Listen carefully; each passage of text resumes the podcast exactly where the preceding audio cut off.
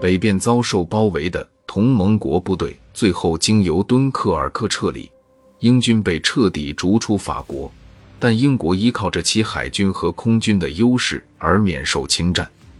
在无法逼使英国投降，同时也缺乏海军和战略轰炸部队的情况下，希特勒遂决定将目标转往东方。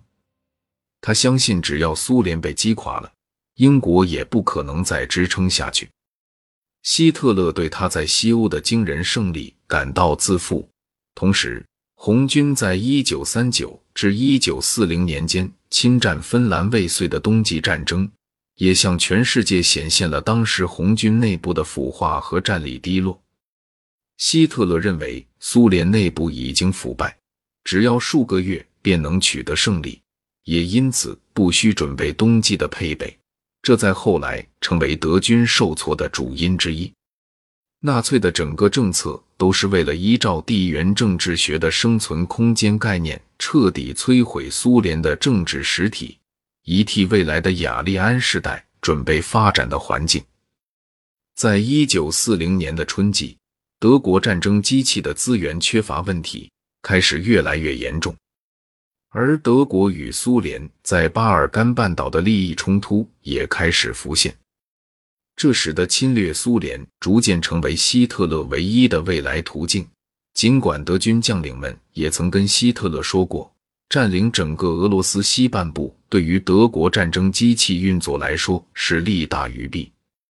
希特勒预估攻占苏联会有以下好处：一，当苏联被击败后，解除动员的大量士兵便能补充德国产业界的劳工短缺现象；二，乌克兰可以提供大量便宜的食品；三，占领苏联将可以拥有。大量的奴隶劳动力将能大为改善德国在地缘战略上的处境。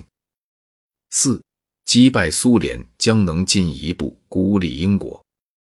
五、德国的战争机器非常需要更多石油，而只有在攻占苏联的巴库产油区后，才能达成此目标。希特勒在一九四零年十二月五日收到了德军对入侵苏联的计划。并且全部批准，预期在一九四一年五月开始进行。在十二月十八日，希特勒签下了二十一号指导，要德军最高统帅部准备快速的击倒苏联，并且制定侵略的预定时间为一九四一年五月十五日。巴巴罗萨计划假设的是德国国防军可以在短期间内。消灭红军在道加瓦河和第聂伯河以西的大多数步兵师。事后证明，尽管德军的确消灭了原先在此地区的苏联红军数量，苏联红军不断从后方增援的雄厚兵力导致了这种假设的失败。